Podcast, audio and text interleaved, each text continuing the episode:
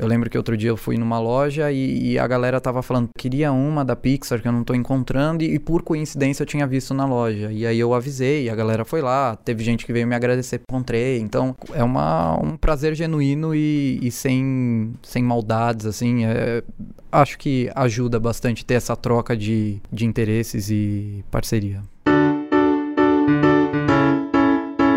Esse é o Por Trás da Nuvem, o programa que mostra as transformações causadas pela tecnologia digital nas nossas vidas e no trabalho em coisas tão normais quanto ter interesses em comum. Eu sou Cris Dias e o Por Trás da Nuvem é uma iniciativa da Colecto, a ponte de tecnologia entre negócios e resultados. Para saber como a Colecto pode colocar o poder da tecnologia da nuvem a favor do seu negócio, acesse colecto.com.br.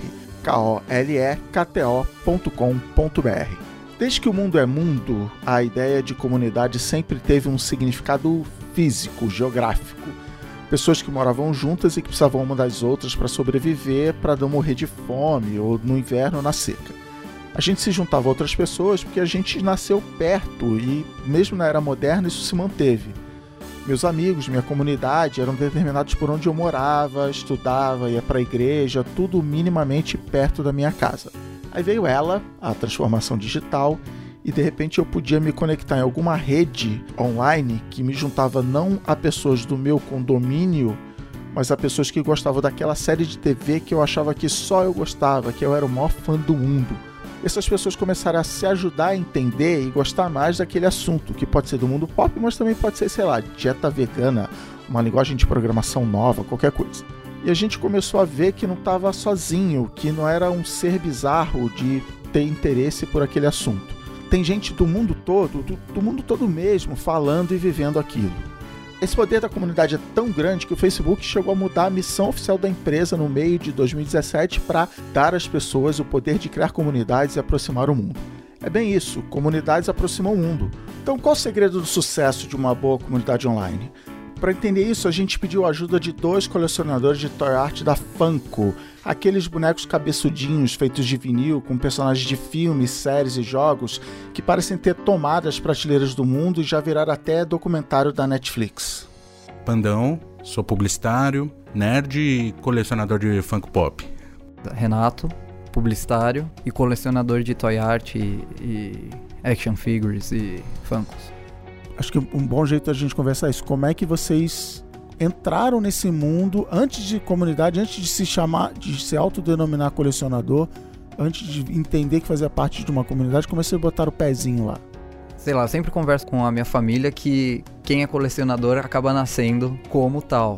Porque acho que eu já colecionei de tudo um pouco e aí a profissão também ajuda um pouco a ter essa, esse contato com cultura, com filmes, como eu sou publicitário, então sempre tá perto desse universo pop até chegar no Funko. Mas a coleção fez parte da minha vida, desde, sei lá, da Pixar, e aí vai evoluindo, foi evoluindo. Cheguei no Senhor dos Anéis, que é o meu livro favorito, e aí eu lembro que a Toy Biz fez uma coleção fantástica, mas que os, os personagens mais legais não chegavam pro Brasil. Então comecei a encontrar em Fotolog, em comunidade do Orkut, uma galera que morava lá fora para conseguir me ajudar a encontrar esses, essas peças que não tinham aqui. Aí eu lembro que a Gulliver trazia também, então fiz contato com o comercial da Gulliver para esperar a caixa chegar.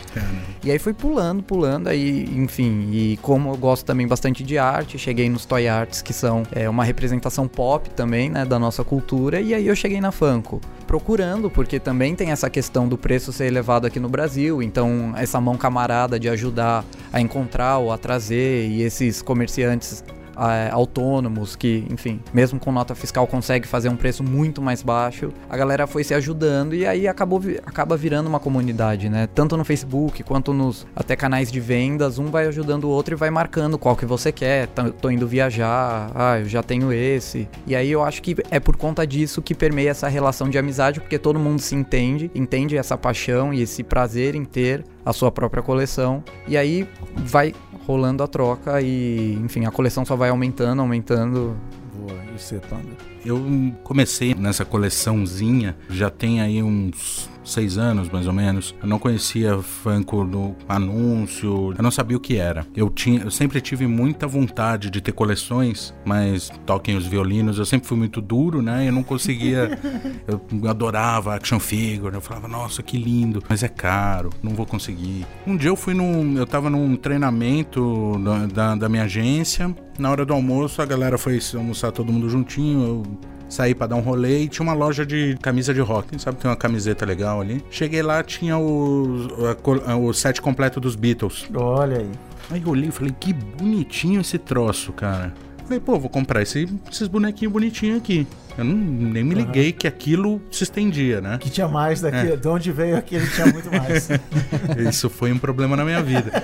O, eu comprei o set fechado dos Beatles na hora. Não comprei nenhuma camiseta. Eu tenho o, Funko dos Beatles Yellow Submarine. É, o é exato. azul. Esse aí? Esse aí. Ah, então tamo junto. E eles são rarinhos hoje. Né? Olha aí. Não, e tem até uma parte da coleção dos Beatles que não foi lançada e você consegue encontrar. Então tem, é o, tem o Capitão, que ele é rosa choque. É, é, é muita pira, assim. Uhum. Você vai entrando assim. É, é viagem, é tá, viagem. Tá, tá vendo, meus? Aí eu, eu tinha fisicamente aquela coisa na mão, né? A marca do, do boneco, enfim, todos os detalhes. Eu fui dar uns Googles em cima, né? Aí! Aí começou. Game of Thrones, Star Wars, nossa! Falei, cara, como tem boneco, eu preciso de todos, né? E... Eu preciso de 25 Stormtroopers, porque um só. Não é, porque sentido. um só não faz sentido. e Walking Dead. Essas até hoje são minhas três principais coleções. E você tá com quantos hoje? Quantos Funkos? 305 e... por aí. E você? Aqui no Brasil eu tô com 60 e em agosto eu tô indo para os Estados Unidos e já tenho uma coleçãozinha lá me esperando. Meu também. castelo na Inglaterra. Não, é mais roda em torno, sei lá, de uns 75 no legal, máximo. Legal. Uhum. É, o lance, o lance deles que eu acho incrível assim é que a maioria das pessoas é, colecionadores, né? Não precisa ter um nível absurdo. As pessoas têm é, essas coleções dos personagens preferidos dele Isso, da vida, sabe? Então, é, e é muita gente que é assim, muita. Uhum, uhum. Uma coisa que me chamou a atenção na conversa com o Renato e o Pandão é que a comunidade de colecionadores Funko foge da imagem que eu tinha de uma comunidade da cultura pop, que era de ser um lugar de encontro para as pessoas só falarem das suas paixões e pronto, só ficar trocando ideia. Aí, vendo de um jeito já meio corporativo, eu fiquei pensando que essa comunidade tem um objetivo de negócio mesmo, mensurável numericamente, que é achar os itens que o pessoal quer, conseguir comprar pelo menor preço, menor frete, por aí vai.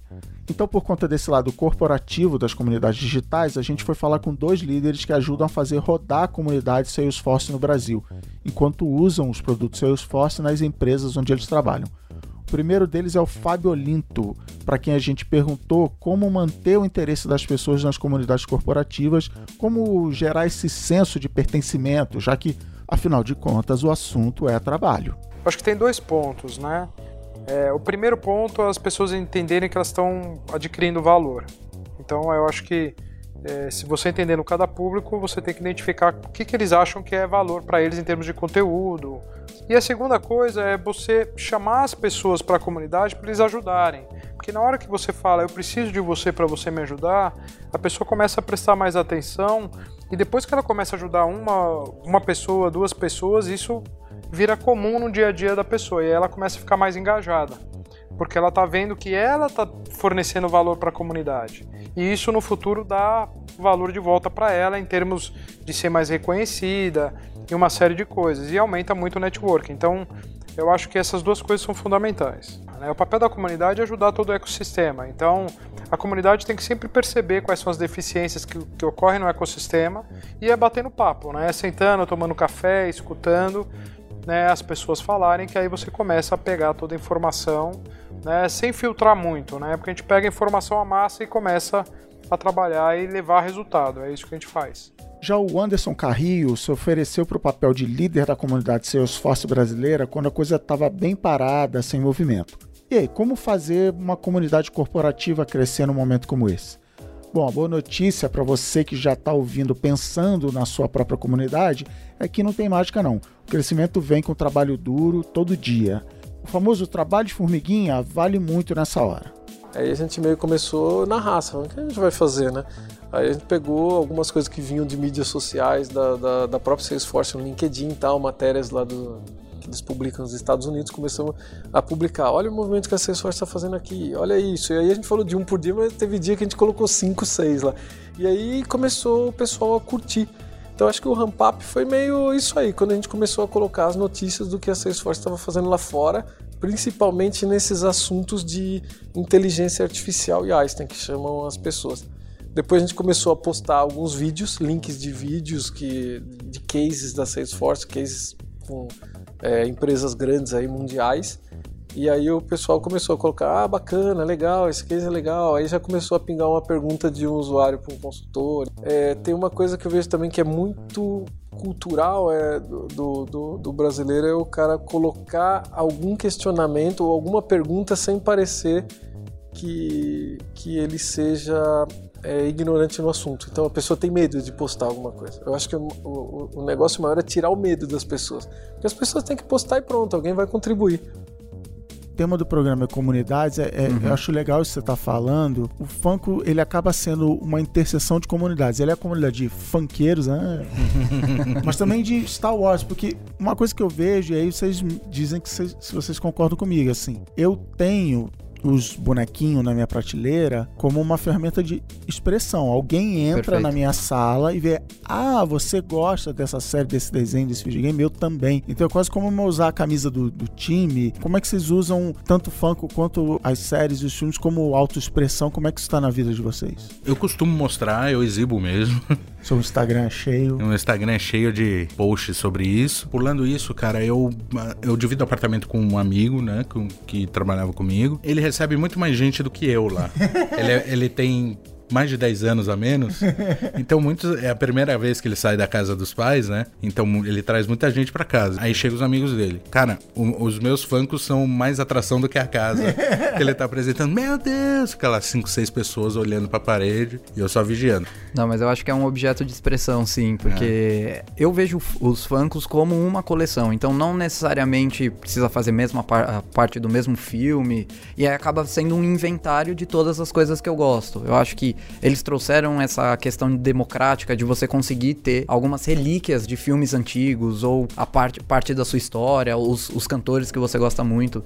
Então, a minha parede, né, que eu mandei fazer uma, uma prateleira só para os funkos, é a parte minha parte favorita, porque tem, tem de tudo lá, né? As bandas de rock que eu gosto, os seriados. E aí acaba meio que dizendo bastante sobre quem eu sou e como, sei lá, eu, eu gosto de construir esse meu repertório. A Collecto é a ponte de tecnologia para reduzir a distância entre o seu negócio e os resultados que você deseja para a sua empresa. E o poder das comunidades é uma dessas maneiras de trazer resultado para o seu negócio usando a transformação digital. Meu nome é Carlos Vicente, eu sou head de negócios e marketing aqui da Collecto. O Carlos Vicente, ou CV, que é como ele é conhecido por todo mundo, me contou que uma maneira de enxergar comunidades para empresas é como a possibilidade de colocar juntos pessoas que têm interesses em comum e informações importantes para o negócio para agilizar os processos em geral, como nessa história aqui de um cliente da Colecto da indústria automotiva. Quando o cliente final dele chegava numa concessionária e tinha uma reclamação, a atitude do concessionário na época era falar: se o carro está em garantia, ligue no 0800 da montadora. Quando a gente implementou o Salesforce Service Cloud, abrimos uma comunidade de parceiros e o processo de atendimento cliente começou a nascer dentro da concessionária em um ambiente de comunidade. O concessionário, quando o cliente chegava lá, no momento em que ele salvava e submetia isso, caía na fila do saque. O cliente via concessionária e montadora como uma coisa só. Já com o Salesforce Chatter, a comunidade pode ter uma cara mais parecida com uma rede social que a gente já está acostumado a usar, o que facilita no aprendizado dos usuários que já sabem como funciona a dinâmica de uma comunidade assim com feeds, likes, comentários, etc. Em uma outra montadora também, eles decidiram colocar todos os seus os seus vendedores e gerentes de concessionárias dentro de comunidade. E isso começou a gerar comunicação entre concessionárias que não se falavam. Então, numa atitude muito corajosa, esse cliente nosso colocou mais de quase 3 mil usuários para falar entre eles, né? E ter isso dentro da sua plataforma de CRM é importantíssimo, porque como é que eu vou dizer que eu coloco o cliente, seja B2B ou B2C, no centro do meu da minha estratégia de CRM se eu não me comunico bem com ele, se eu não dou as ferramentas para ele interagir comigo. A nuvem de comunidades da Salesforce, ela vem exatamente para resolver esse problema. Para saber mais sobre como colocar o poder das comunidades a favor do seu negócio, acesse colecto.com.br. K-O-L-E-K-T-O.com.br.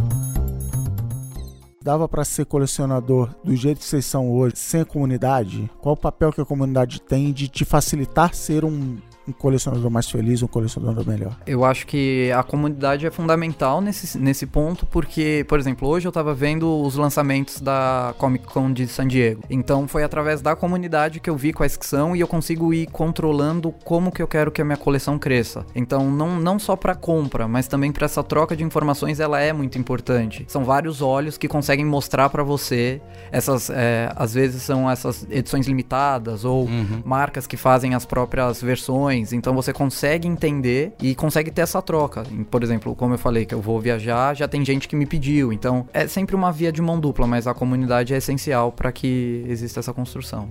É, dá pra, dá pra gente planejar a coleção, né? Uhum. Por causa dela também. Talvez a coleção existisse, mas eu não seria um cara que nem eu sou hoje com ela. Com certeza eu teria muita dificuldade para encontrar os bonecos que eu quero. Ia ficar inquieto por, por, por eles estarem muito longe de mim e, e, ser muito complicado trazer eles para cá. Ia ser muito difícil conhecer os, os, vendedores importadores que eu conheço hoje, sabe? Uhum. Que consegue, consegue trocar uma ideia, fazer uma pichincha, alguma coisa assim, né? Então então eu comprei hoje, por exemplo, hoje mesmo, de verdade. comprei quatro Funkos que não, você não acha em nenhum vendedor aqui no Brasil pronta entrega. Uma, uma menina importadora vai trazer para mim. Ela falou: Não, eu pichinchei, eu falei: Eu quero que você seja meu cliente VIP para sempre. Olá. Então eu vou igualar o preço aí do, do meu concorrente e aí a próxima vez a gente conversa de novo. Eu, tá bom, combinado. É, isso é um ponto legal porque, por mais que, que seja um mercado e é um mercado rentável existe muito isso do, do interesse do próximo em, em te ajudar na sua coleção. Uhum. Acho que como é um hobby, é, a galera gosta de se ajudar porque sabe que uma hora vai ser ajudado também. Qual o valor da comunidade no mundo corporativo? Uma palavra que pode englobar tudo é ecossistema. O Fábio Olinto, por exemplo, tem uma visão bem prática do benefício dessa comunidade você consegue só escalar um negócio através de comunidades. Né? O poder das comunidades é inimaginável, porque quando você posta qualquer coisa ou quando você faz um evento, aquela pessoa que fez ou leu, ela vai falar para quantas pessoas? E aí, ou ela vai curtir isso, vai entrar na timeline dela, quantas mais pessoas vão poder ser impactadas? Então, hoje se só chega a qualquer lugar se você usar o poder das comunidades. E por isso que é tão importante você entender as necessidades de cada um.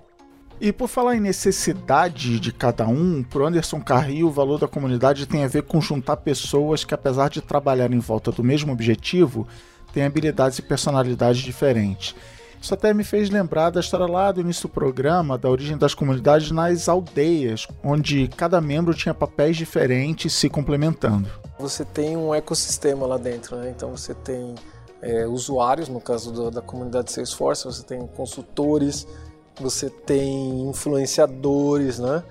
Então, não, não, não, são coisas únicas que engajam esse público. A gente precisa fazer meio que ali um. pensar algo que seja comum para engajar o público e fomentando isso lá dentro. O foco da comunidade é o usuário.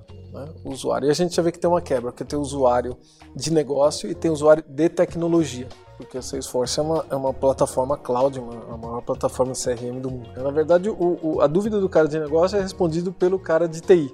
A dúvida do cara de TI é respondida pelo consultor. Então tem um ecossistema aí dentro. Aí você já vê que o pessoal começa a curtir e depois começa a perguntar: olha, eu queria fazer tal coisa na minha empresa, alguém já fez isso? Eu começo a movimentar sozinho. Mas tudo bem ter vendedores parte dessa comunidade, que a gente vê isso no, no mundo técnico aqui. Você tem o programador, pessoa física, você tem o cliente que está precisando de alguém para implementar o Salesforce, você tem a implementadora Salesforce lá, que vezes vai contratar o programador e o cliente. Então é o famoso ecossistema, e no mundo técnico isso funciona bem. Tudo bem nas comunidades de vocês? Ah, você só está aqui para vender, como é que funciona isso? Eu acho que tem um código aí de conduta que todo colecionador tem que tenta não extravasar muito isso. Mas eu, eu enquanto comprador, eu acho importante que existam vários vendedores, porque de um tempo para cá o preço ficou mais justo também.